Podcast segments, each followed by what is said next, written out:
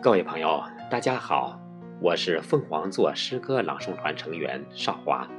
今天我为大家朗诵的是云派诗歌掌门人、诗人凤凰座的作品《感言》。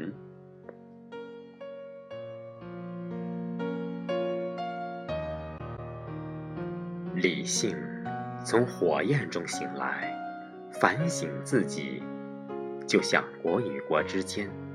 以和为贵，就不会出现彼此没有好处的事。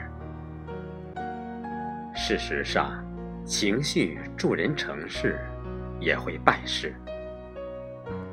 人比动物高明处在于克制，就像寒冷控制湖水不要结冰，春天控制花朵不要过早凋零。失去了的。可以用真诚拿回，过去了的，忘记后重新开始。再美的玉，不经打磨也有瑕疵。人无完人，在逆境中提高自己。我们听不懂鸟的语言，但是树木知道。人们。容易相争，却忘记同饮华夏水源，彼此站在同一片土地。